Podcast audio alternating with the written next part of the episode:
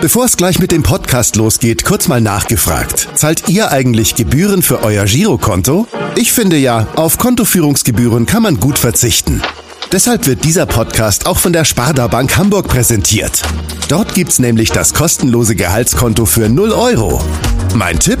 Jetzt mit nur wenigen Klicks online oder in der Filiale zur Sparda Bank Hamburg wechseln und Gebühren sparen. Und nun geht's los mit dem Podcast. Präsentiert von der Sparda Bank Hamburg. HSV. Wir müssen reden. Der Abendblatt Podcast rund um den Hamburger Sportverein. Moin Moin und frohes Neues. Wir schreiben das Jahr 2020 und melden uns mit der ersten Ausgabe des Jahres HSV. Wir müssen reden, hier bei uns im Abendblatt Podcast Studio. Mein Name ist Henrik Jakobs und an meiner Seite sitzt auch im neuen Jahr mein Kollege Kai Schiller. Moin Kai. Moin und frohes Neues. Und auch im Jahr 2020 begrüßen wir wie jede Woche einen Gast, mit dem wir über den HSV reden wollen. Und wer in dieser Woche dieser außergewöhnliche Gast ist, erklären uns heute ausnahmsweise nicht die Fans, sondern seine ehemaligen Mitspieler.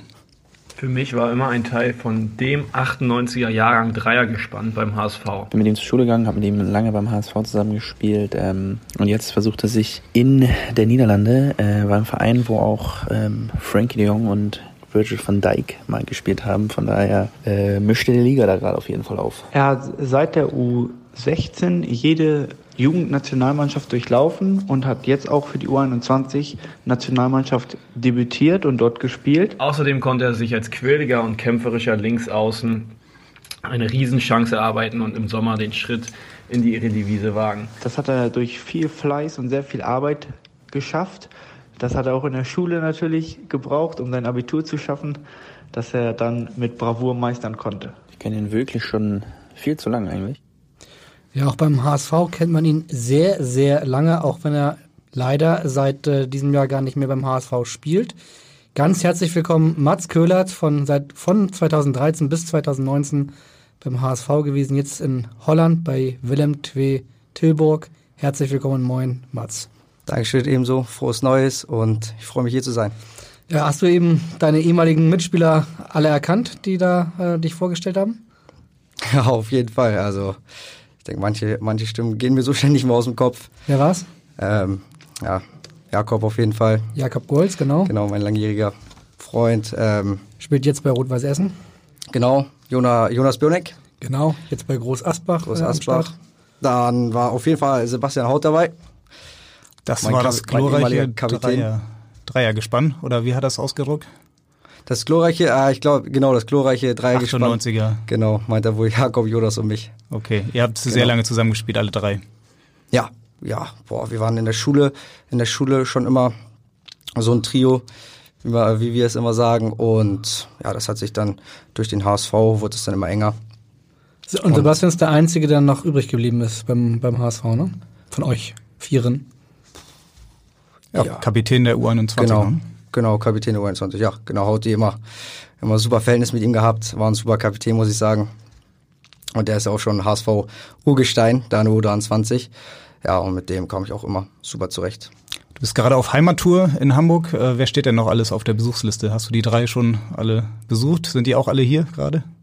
Ja, ja, ja, die haben wir schon, habe ich schon besucht. Wir haben Silvester zusammen gefeiert und mal gucken, vielleicht sehe ich sie jetzt noch in den nächsten ein, zwei Tagen, bevor es dann zurückgeht. Aber ja klar, Oma, Opa, ne, die wurden schon abgehakt, sage ich mal. Aber vielleicht sieht man sie jetzt auch noch mal die nächsten Tage, kurz vor, kurz bevor es wieder zurückgeht. Wir haben ja eben in der Vorstellrunde gehört, dass du jetzt die Ehrendivise aufmischt. Äh, Platz 4 nach 18 Spielen. Du warst 18 Mal dabei, vier Tore geschossen. Verbessere mich, wenn ich was Falsches sage. Auf jeden Fall kann man, glaube ich, sagen, war der richtige und ein guter Schritt von dir äh, nach Holland zu gehen im vergangenen Sommer, oder? Ja, ich denke, bis jetzt ähm, kann ich mich nicht beklagen. Und wir als Team vor allem, denke ich auch nicht. Mit dem vierten Platz hätte das uns jemand jetzt vor der Saison gesagt, dass wir das nach der Hinrunde ähm, erreichen, hätten das, denke ich, alle ähm, unterschrieben. Und deswegen sind wir da, denke ich, auf einem guten Weg. Wie gesagt, ist erst die Hinrunde. Aber bis jetzt können wir da, denke ich mal, alle ja. glücklich drüber sein. Und für mich natürlich ist natürlich immer schön auf dem Platz zu stehen. Jetzt waren es echt 18 Spiele.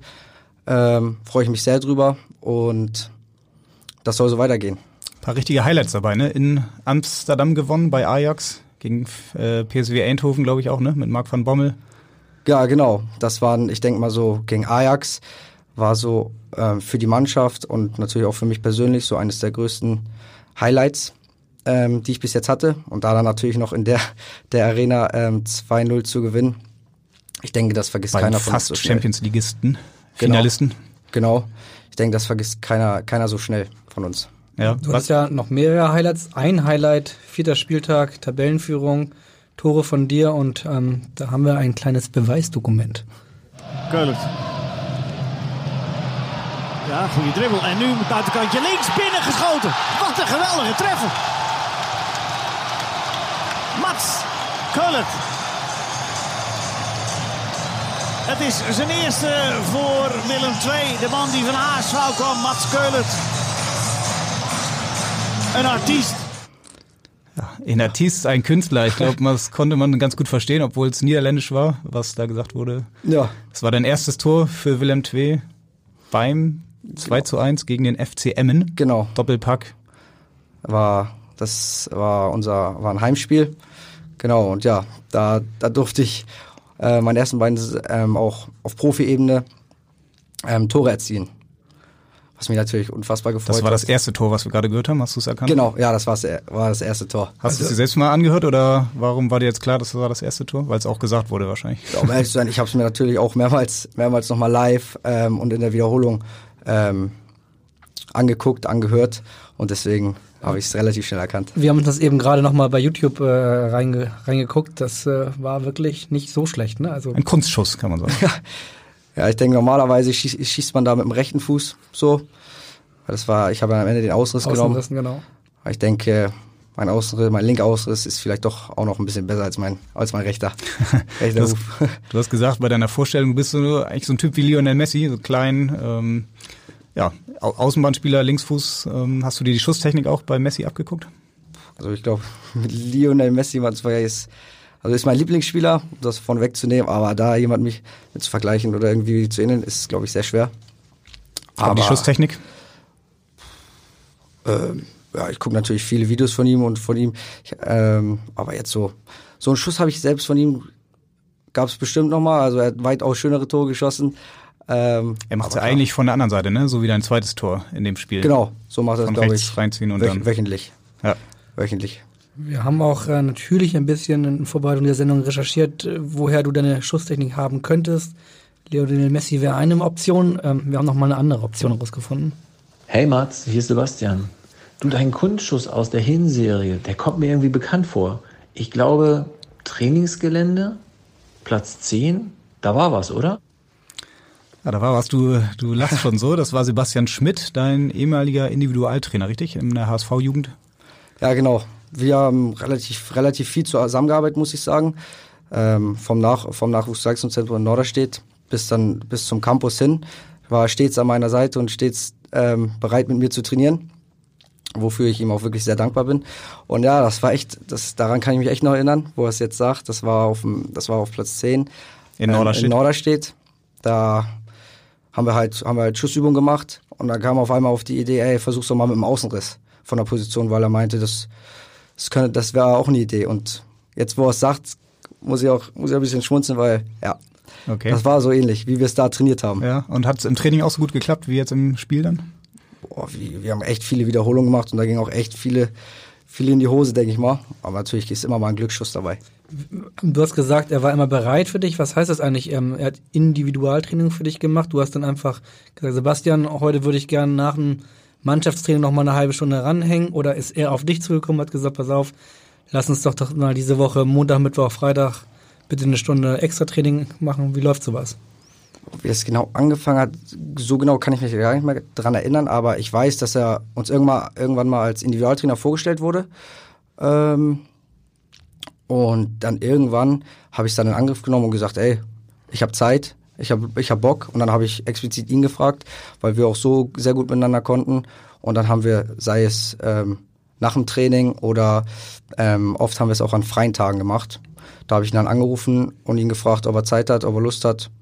Er war immer bereit und dann haben wir Einheiten zu zweit, manchmal kam noch ein dritter Spieler dazu gemacht, aber auch ähm, wenn die Saison zu Ende war oder die ähm, ähm, die Winterpause kam, dann haben wir da nochmal vielleicht eine Woche weiter trainiert, um da einfach ja. Und, du hast meistens eine Idee, ja, pass mal auf, mein rechter Fuß, da muss man ein bisschen, ein bisschen, ein bisschen schleifen. Oder hat er umgekehrt dir gesagt, pass auf, ja. dein Kopfballspiel, das müssen wir jetzt mal ein bisschen verbessern? Ja, ich denke, das kam ähm, von beiden Seiten. Er hat seine Ideen mit eingebracht. Ähm, natürlich, manchmal ist es ja einfach auch von außen, ähm, außen betrachtet, was der Spieler noch braucht. Und Herr Schmidt ist, denke ich mal, auch jemand, der ähm, viel Fußballwissen mit sich bringt, sehr viel Spiele guckt, sehr viel Spieler kennt, analysiert. Und Herr Schmidt, bitte. Ach, Bei ja. dir noch? Ja, du sagst ja, Herr Schmidt? Ja, ich habe noch dieses Herr Schmidt von früher drin, aber ab und zu auch mal Sebastian, aber ich bin, ich bin noch beim, Herr, beim Herrn Schmidt. Okay. Ja. Trainer hattest du auf jeden Fall viele beim HSV in der Jugend, du warst ja lange da. Was würdest du sagen, wer war so in dieser Zeit beim HSV dein größter Förderer? Wer hat dich so am meisten geprägt oder mitentwickelt? Ähm, da muss ich ganz klar sagen, ist, der, ähm, ist Daniel Petrowski. Mhm. Den hatte ich... Ähm, Jetzt noch A-Jugendtrainer? Genau, um nicht zu lügen, von der U16 an, seitdem ich dahin gewechselt bin, dann bis zu 19. Und da muss ich einfach sagen, äh, denke ich mal, dass ich da im Jugendbereich auf jeden Fall die größten Schritte gemacht habe. Ähm, und ja, seit der U16 bin ich auch dann ähm, genau Nationalspieler geworden, bin da alle ähm, Mannschaften durchgegangen und ich denke, um die Frage ganz klar zu beantworten, war es Daniel, mhm. ist, war es Daniel Petrowski. Und waren es gar nicht so viele Trainer im Nachwuchs für dich? Nee, U16 bis U19 halt und danach, danach wechselt ja der Trainer mit der U23, da ähm, da gab es ein paar Wechsel. Ja. Du hast ja auch zu Hause noch jemand, der sehr gut Fußball spielen kann oder zumindest sehr gut Fußball spielen konnte, dein Vater Dirk. Wie war das früher bei euch zu Hause? Hat er dir dann schon die ersten Tricks gezeigt? Ja, natürlich war ich auch früher ähm, viel seine Spiele gucken. Ähm, Damals bei Holstein Kiel? Genau, Holstein Kiel. Dann hat er auch noch irgendwann äh, ein bisschen die Herren von Eintracht Neustadt aufgemischt. Ähm, klar, immer ein großes Vorbild, auch immer noch großes Vorbild, auch mein größter Kritik, Kritiker in dem Sinne, auf den ich auch am meisten höre, äh, weil er einfach bei jedem Spiel auch da ist und wir über jedes Spiel reden, was gut war. Auch jetzt in Holland bei jedem Spiel am ja. Start? Ja, muss ich auch. Egal, auswärts zu Hause. Genau, dann nimmt er echt die, Fahrt, die Fahrten auf sich. Ähm, und ja, das zeigt mir halt sehr viel, aber freut mich auch, mhm. freut mich auch ähm, immens. Er war ja auch ähnlich groß wie du, ne? Also du laut Wikipedia 1,66. Wie groß ist dein Papa? Ja, ich glaube, ich bin vielleicht sogar noch ein, zwei Zentimeter größer, aber mein Vater ist, ist noch ein Zentimeter größer. Ja, wurde ich, ja. Mini genannt damals bei Holstein genau. Kiel. Ja. ja, aber mein Physio fängt jetzt auch schon damit an. Mit Mini? Mini zu nennen, ja. Okay. Und wie sieht denn so eine Besprechung aus zwischen euch beiden? Ist das dann im Auto oder am Telefon? Wo gibt es dann die Einzelkritik nochmal zu hören von ihm? Ja, ich denke also immer kurz nach dem Spiel, je nachdem wie das Spiel gelaufen ist. Da kann das auch immer echt gut einschätzen, wie so gerade die Stimmung ist. Ähm, aber sonst dann nochmal am Telefon halt, weil er wie gesagt meist nach dem Spiel, wenn es kein Heimspiel ist, ähm, wieder nach Hause fährt. Und wenn es dann Heimspiel ist, dann redet man natürlich noch den Abend drüber oder den nächsten Morgen. Ja. Be bekannt ist ja auch, dass in seinem, in eurem Wohnzimmer dann dein erster Profivertrag äh, verhandelt und unterschrieben worden ist.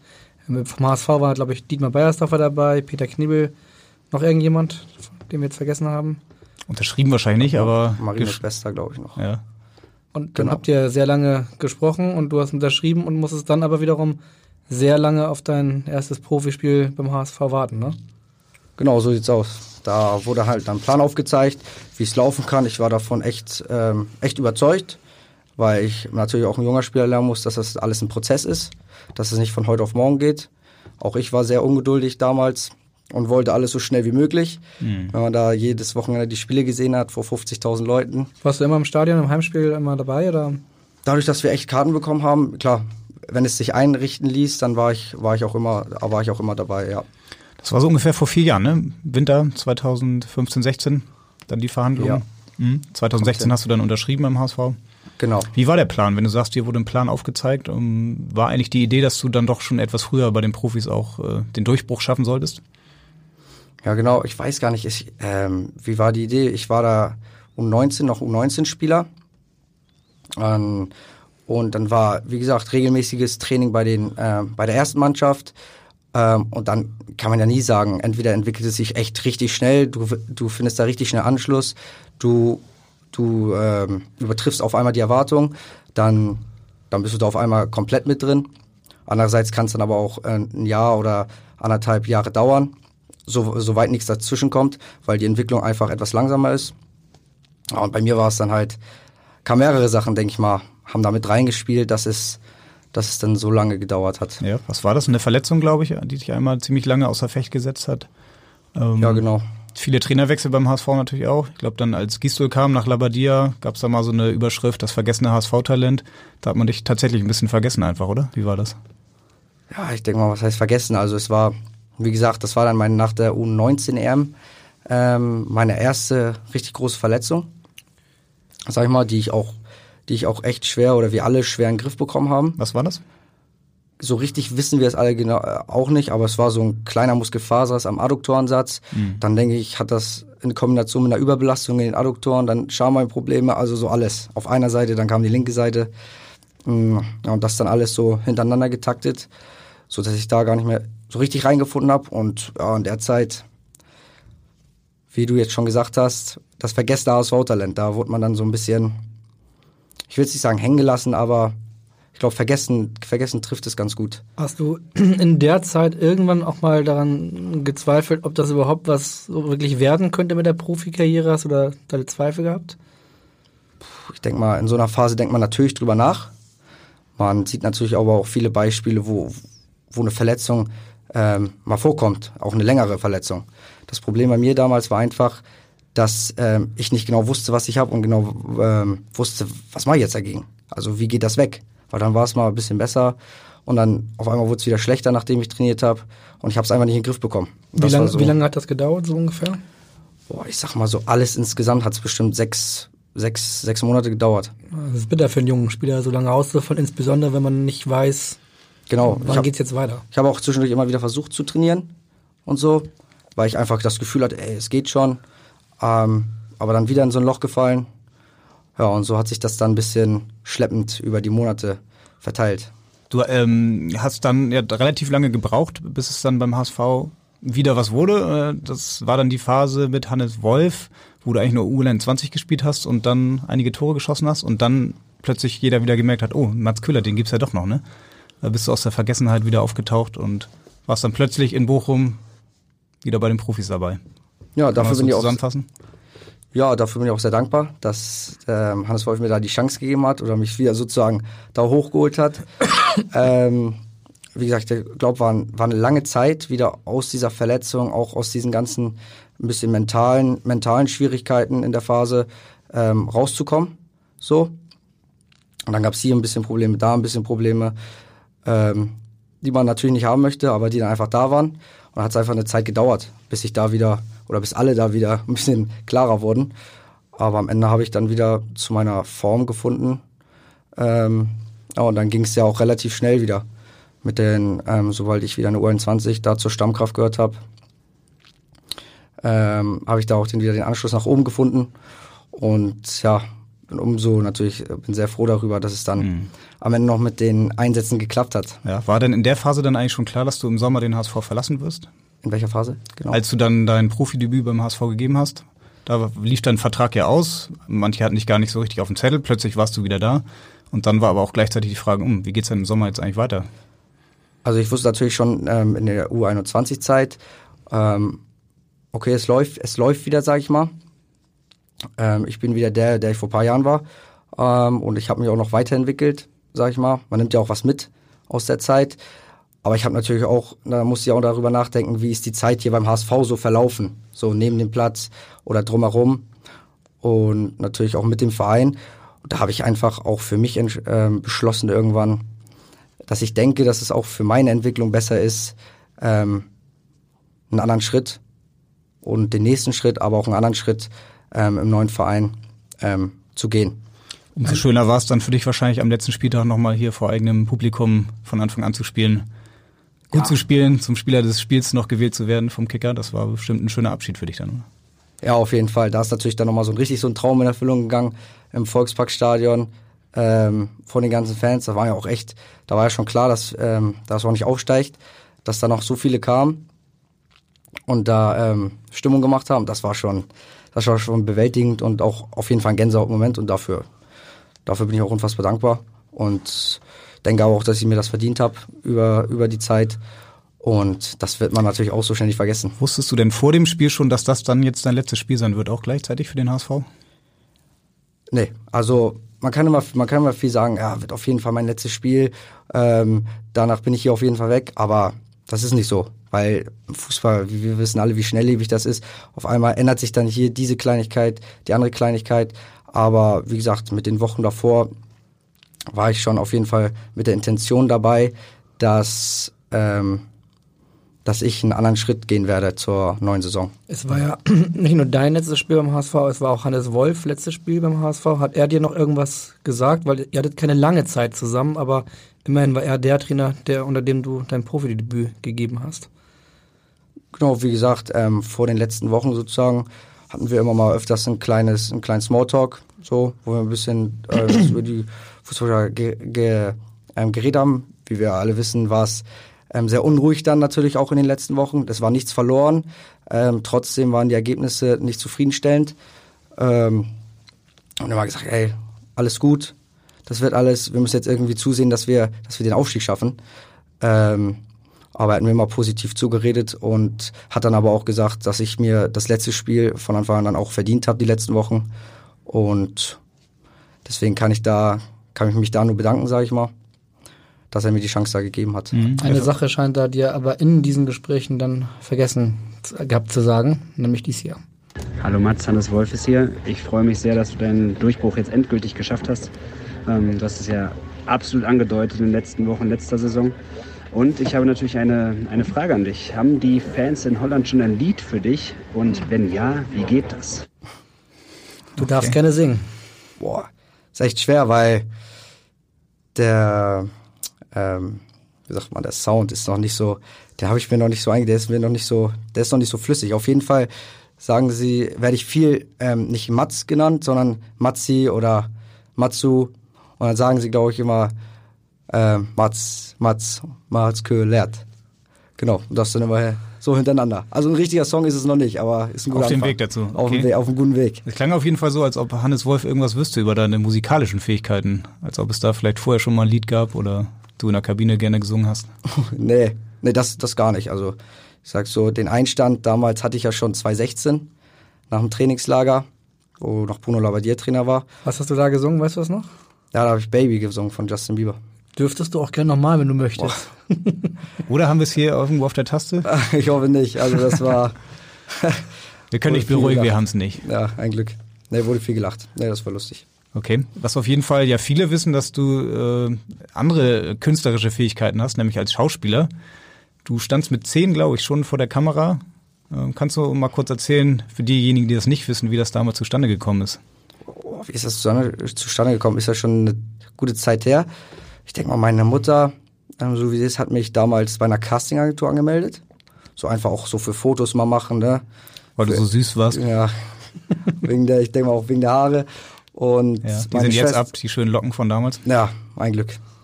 Meine Mutter wünscht sich sie, sie war noch da, aber weil das ist ja klar. Aber nee, sie hat mich beim, äh, bei einer Castingagentur angemeldet, um einfach mal Bilder zu machen, auch die für die Erinnerung bleiben, aber auch halt mal gucken, was da einfach geht. So. Ja, und dann ist das so zustande gekommen, dass man da Castings hatte. Und dann wurde man mal zu ein paar ähm, Castings eingeladen. Wie zum Beispiel zur Schokobon, zur, zum Schokobon-Casting. Okay. Oder halt auch, ähm, was war das das noch? Solange du noch überlegst, kann ich ganz kurz an dieser Stelle verraten, dass ich ja eben ein klitzekleines Stück mit deinem Wagen ah, mitgefahren ja. bin und äh, der ein oder andere Schokobon sich da mal mehr, mal weniger verpackt immer noch in deinem Auto sich findet. Ja. Ich kann verraten, auf dem Schreibtisch von Schiller liegen auch mal Schokobon-Papiere. Ja, also. Nicht nur, weil ich dafür Werbung gemacht habe, ich mag es auch wirklich gern. Also ich, ich bin Schoko-Fan. Kann das, das bestätigen. Ja. Also machen wir hier ganz gerne Werbung für Schokobons. Ja, auf jeden Fall. Es war auch dein erster großer Werbespot damals, ne? Ich glaube, man erinnert ja. sich vielleicht noch zwei kleine Jungs, die sich am Tisch gegenüber sitzen und sich um das Schokobon streiten. Ja. Also wenn so viele mich versuchen, damit auch ein bisschen aufzuziehen oder ein bisschen, wenn wir uns ein bisschen darüber lachen, so, dann ist es echt, ja, kennst du noch die, die und die Werbung, wo die beiden sich rüber sitzen und da macht es dann bei dem einen oder anderen, nicht, natürlich nicht bei allen, aber Klick. So. Unsere Aufgabe ist es natürlich hier, dich ein bisschen aufzuziehen. Bitte schön. Und Klick zu machen. Ene, mene, Mister. Es rappelt in der Kiste. Ene, mene, Mac. Ich nehme ihn mir jetzt weg. Lerum, larum, lass still, wer das nicht kann, der kann nicht viel. 1, 2, 3, 4, 5, 6, 7, wo ist mein Bon geblieben? eine Mine Nuss und Milch. Einer hat es, einer will's. Ähm, Ähm, sagt Mats Köhlert noch am Ende, Am Ende. und äh, guckt nur blöd aus der Wäsche, wie dein Gegenüber das Schokobon bekommt. Genau. Ja. Ja, die habe ich lange nicht gehört, die Originalversion. Weil Okay. auf YouTube irgendwie immer nur die von Switch Reloaded, die Verarsche da ist. Ja, und äh, wie oft wirst du auf diesen Werbespot noch angesprochen heute so? Ja, jetzt ja, jetzt so in Holland, da kannten sie es, da kannten die nur Tatort, da weil sie es auch sehr gerne gucken. Aber nee, gar nicht mehr so viel. Gar nicht mehr so viel. Und hast jetzt einen lebenslangen Vorrat für immer an Schokobons, die du benutzen darfst und umsonst bekommst? Oder? Das ist immer die zweite Frage, die mir gestellt wird. Aber nee, habe ich nicht. Ich habe damals, glaube ich, ein paar Packungen bekommen, so, geschenkt bekommen, mit nach Hause genommen. Aber nee, ich glaube, so einen Schokobon-Vertrag gibt's da nicht. Du hast gerade Tatort angesprochen. Ähm, war das so deine größte Rolle? Ich weiß gar nicht, was du da gespielt hast. Ich erinnere mich vor allem an diesen Zweiteiler mit Maria Fortwängler damals im ZDF. Ja, ich denke, Tatort, das war ja echt nur eine, minima, eine minimale, ähm, also eine sehr kleine Szene.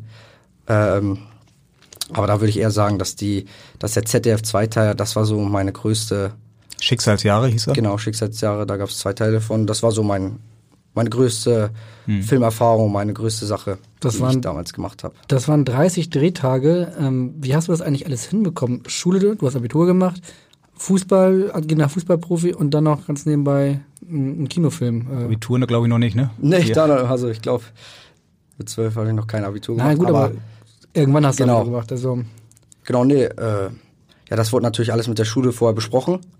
Ähm, und dann ähm, kam das echt immer gut zusammen. Dann hat es echt immer gepasst mit der, mit der Schule. Wie gesagt, 30 Drehtage. Und dann hat man versucht so zu legen, ähm, dass man so die Klausuren oder die wichtigen Dinge nicht unbedingt verpasst. und äh, wo wurde gedreht? Oh, ich, ich kann mich dran erinnern, dass auf jeden Fall in Polen gedreht wurde, ähm, in Duisburg. Und dann denke ich mal, waren es noch so zwei, drei andere kleine Dinge. Ja.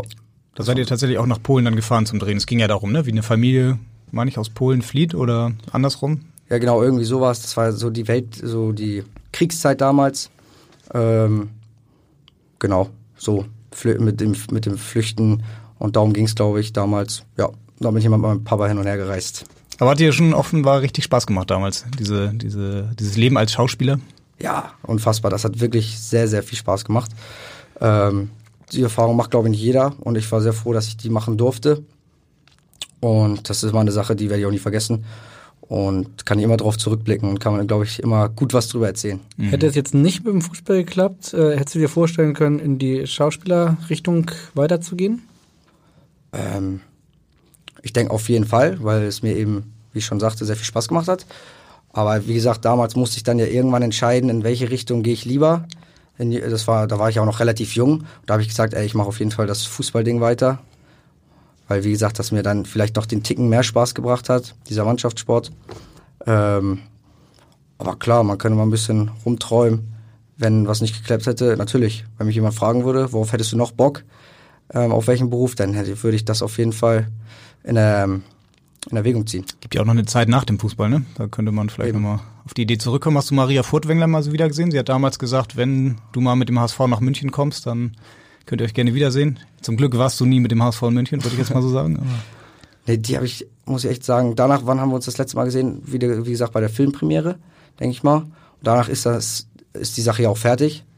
Und seitdem nicht mehr gesehen. Auch relativ, ich glaube noch mit meiner ähm, Filmschwester hatte man da noch ein bisschen Kontakt. So, weil man ja auch viel zusammengearbeitet hat. Aber sonst, sonst gar nicht mehr. Nee. Und heute jetzt gar nichts mehr, ne? Du machst nicht nebenbei noch, von dem wir nicht wissen, irgendwelche Werbespots oder sonst irgendwas. Es Nee. ist- Das ist durch. Nutella Das wäre ist vielleicht nochmal eine Oh, Möglichkeit auch, su- auch super. der Nationalmannschaft. Auch, auch super lecker, ja. Du hast gesagt, die Entscheidung ist dann für den Fußball gefallen, war dann schon auch eine richtige Entscheidung. Ne? Wenn man jetzt sieht, du hast äh, das Debüt für die U21-Nationalmannschaft gegeben, jetzt in der Hinserie. Also das war der richtige Weg, den du da eingeschlagen hast. Ja, auf jeden Fall. Also ich habe ja auch, wie gesagt, bis jetzt schon ein paar Sachen erlebt so. Ähm, und deswegen bin ich da halt froh drüber, auf jeden Fall. Die EM im nächsten Jahr, ist das dein Ziel so mit der, mit der U21? Ich glaube, sie ist in 2021. ne? 2021, ja. Genau. Ja, dieses Jahr. Auf jeden Fall ist das ein Ziel, aber ist dann auch so, wo ich sage, ein Bonusziel, weil Stand jetzt konzentriere ich mich ähm, voll und ganz auf, auf den Club ähm, in Holland, ähm, damit wir da einfach weiter, damit wir da einfach als Mannschaft uns entwickeln und weiter so performen, wie wir es äh, momentan tun und da einen guten Abschluss finden. Ähm, beim Club ist übrigens Joris Mattheisen, ist ja der, der Manager. Hat der dich eigentlich als Erster sozusagen kontaktiert damals, als äh, das Interesse bekannt geworden ist? Oder ist das nur Zufall und dass er beim HSV früher war und hatte damit jetzt gar nichts zu tun, dass er dich gescoutet hat? Also ich glaube, das war eher Zufall, dass das jetzt echt Joris Mattheisen ist, der da ähm, Sportdirektor ist. Und ich denke mal, das wurde dann zwischen, haben dann Thies und er gemacht. Ähm, Thies Bliemeister, dein Berater? Genau. Mhm. Ähm, aber das war dann eher Zufall, würde ich sagen. Also das hat jetzt nichts damit zu tun, dass er beim HSV war, ich ja äh, zu dem Zeitpunkt noch beim HSV gespielt habe. Es hat sich aber auch nie überschnitten, ne? Also als Joris Mattheisen weg beim HSV war, warst du noch zu jung, als dass du in der Jugend hättest da sein können irgendwie. Ja, ich denke schon. Ja, genau, das war noch. Und ist er jetzt Herr Mattheisen für dich oder Joris? In Holland tut man sich, oder? Dadurch, dass man, dass ich dann, dass wir dann mal ein bisschen Deutsch, aber auch Englisch, Englisch reden, da sag ich schon sie. Also Herr Matthijssen, ja. Ja? Okay. ja, doch. Kannst du denn Holländisch ein bisschen schon oder? Also wir hatten schon ein paar ähm, so holländisch Stunden zusammen, aber ich muss echt sagen, ich habe es mir einfacher vorgestellt, weil wenn, sobald sie anfangen schnell zu reden, einfach ist es echt schwer, das zu verstehen. Echt schwer. So, wenn, wenn man es liest, okay, da kann man, da versteht man, versteht man schon so die Zusammenhänge oder die einzelnen Wörter, aber sobald sie anfangen schnell zu reden, ist es echt schwer. Hm. Man denkt das wahrscheinlich auch immer, weil die Holländer, die hier in Deutschland spielen, die können alle gut Deutsch sprechen, ne? Und man fragt sich immer, ja. warum lernen die das so schnell? Muss ich auch, muss ich auch sagen. Die können, die können echt natürlich besser Deutsch als wir Holländisch. Ähm, machen sie gut. Aber manche haben es auch in der Schule, glaube ich.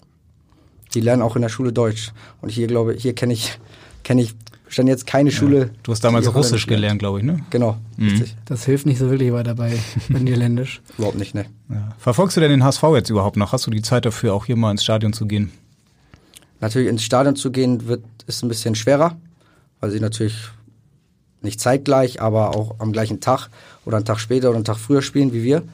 Ähm, aber ich verfolge es auf jeden Fall, weil ich ja hier auch wie Adrian Fein, mm, mit dem ich mich sehr gut verstehe, jemanden habe, ähm, genau, deswegen verfolge ich das auf jeden Fall, klar. Mhm. Adrian Fein ist. Ja, dass ihr euch gut versteht, da hätten wir noch ein kleines Beweisstück. Servus Mats, hier ist Adri. Ähm, ja, Digga, ich hoffe, du hattest äh, schöne freie Tage daheim, schöne Weihnachten. Ähm, ja, du bist jetzt ja auch beim Abendblatt, hast jetzt auch die Ehre, so wie ich äh, vor ein paar Wochen. Ähm, äh, ja, und Deswegen wollte ich dich auch mal was fragen. Und zwar, ja, isst du lieber Pesto oder Bolognese? Also, wenn du das beantworten könntest, äh, würde mich freuen und viel Spaß hier noch.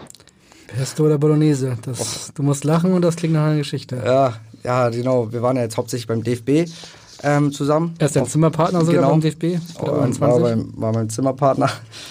Ja, und wie es dann halt ist, beim DFB gibt es gibt es tagtäglich sozusagen ähm, Pasta. Pasta, Pesto oder Bolognese. Und das wirklich jeden Tag. Und ich bin eigentlich, oder wir beide eigentlich, ähm, essen sehr gerne ähm, Nudeln. Aber irgendwann, so nach, wenn man zehn Tage da jeden Tag pa ähm, Pasta ähm, zu essen kriegt, ne, so, dann geht, irgendwann geht nichts mehr. Geht nicht okay. mehr. Habt ihr irgendeine Soße, die ihr dann selbst noch kreiert oder wie kommt man da raus nee, aus dieser? Ist halt, ist halt echt Bolognese oder Pesto oder dann steigen wir auf müssen wir auf was anderes umsteigen. Okay, Pesto Weiß. grün oder rot?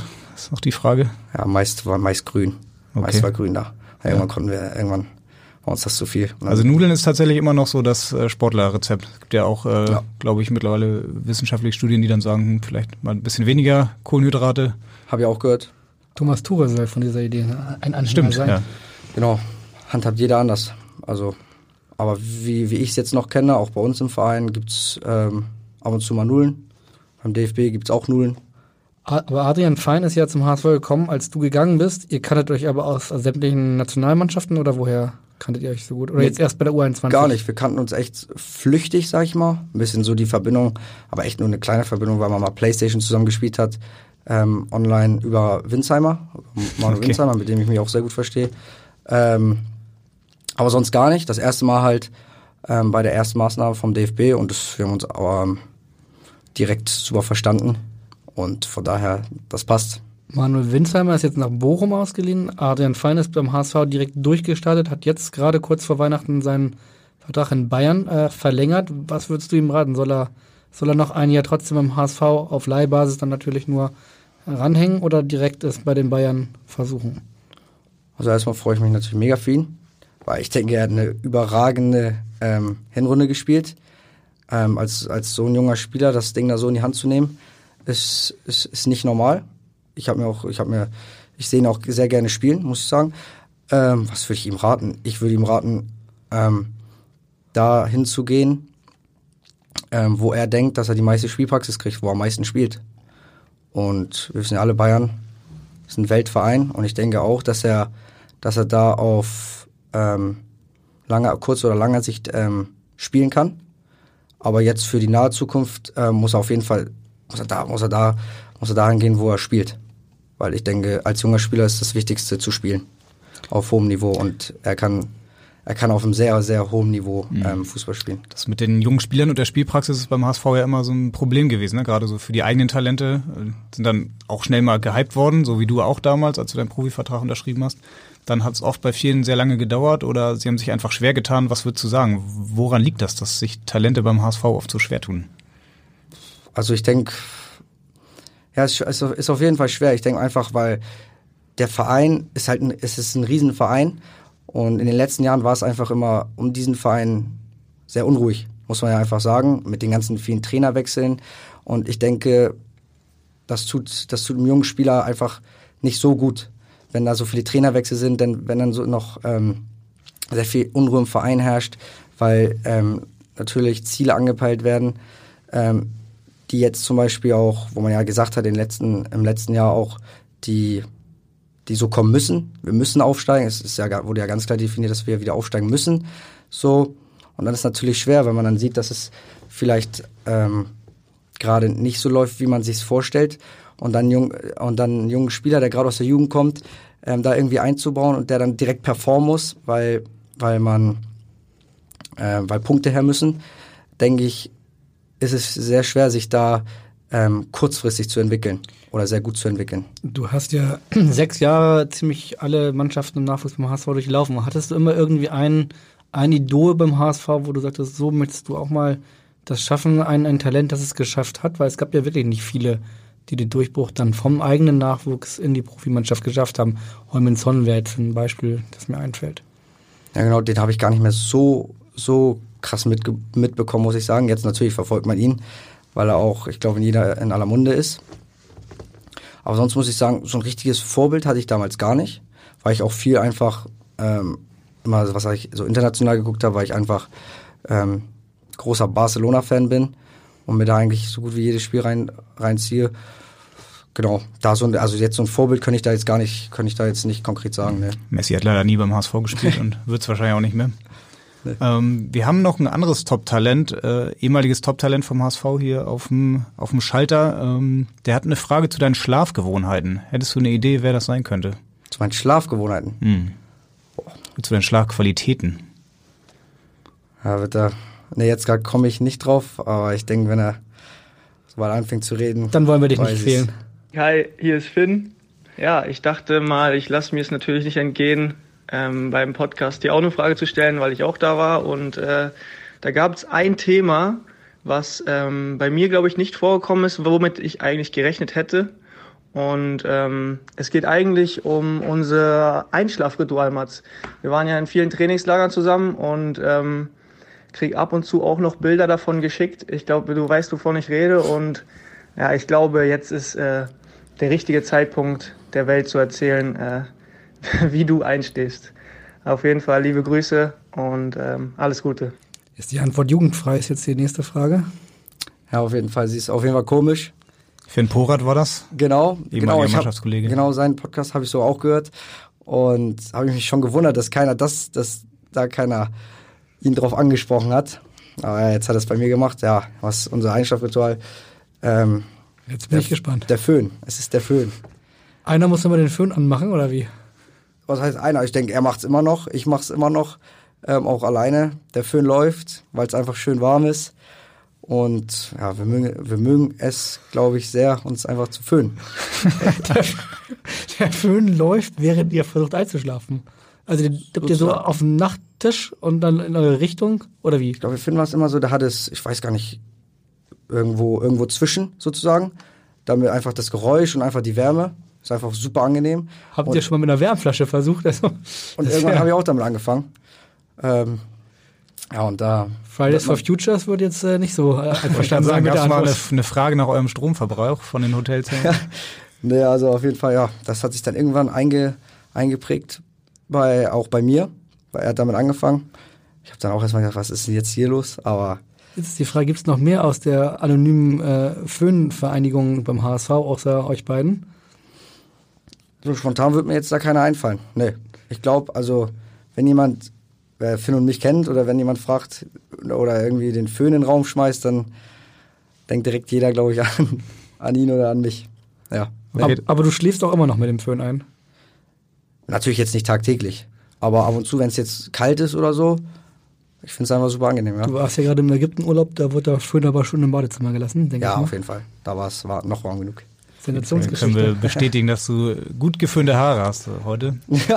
Also eine der schönsten Podcast-Geschichten, wie ich finde, die wir jetzt lange hatten. Ja. Ja.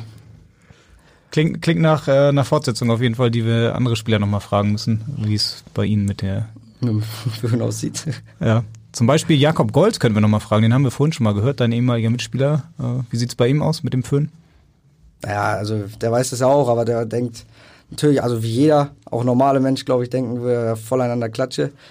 Aber ja, Gut, er hat bei auch ihm keine, sieht es nicht aus. Er, aus. er hat keine Föhnfrage, aber eine andere Frage. Moin Mats, hier ist der Jakob. Ähm, ich weiß nicht, ob du mich kennst. Haben in der Schule mal ein bisschen mit uns zusammen gehabt, auch im Fußball zusammen gespielt. So ein flüchtiger Bekannter halt.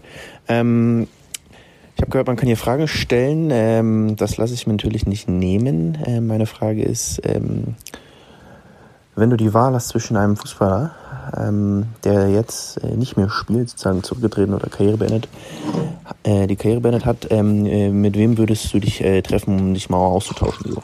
um mal ein paar Fragen zu stellen, weißt du? Dankeschön. Das war Jakob Golz, der Sohn von Richard Golz.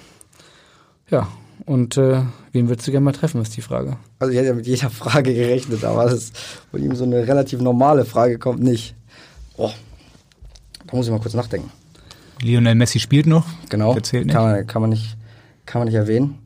Ich denke, Dein Vater siehst du oft genug. sehe ich oft genug, dann denke ich auf jeden Fall der dicke Ronaldo.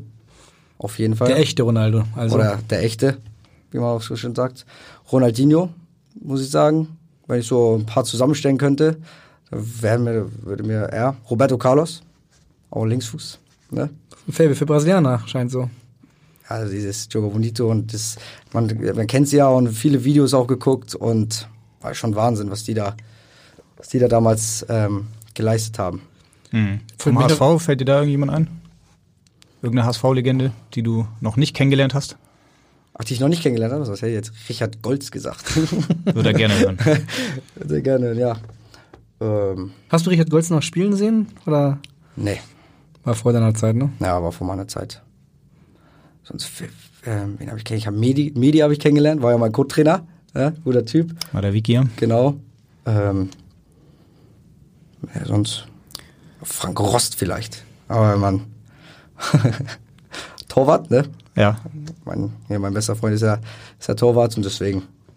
Mich würde noch mehr interessieren, äh, welche Fragen dein bester Freund jetzt nicht gestellt hat, die er eigentlich hätte stellen müssen, als du eben gesagt hast, du hast mit allem gerechnet, aber nicht äh, mit dieser Frage.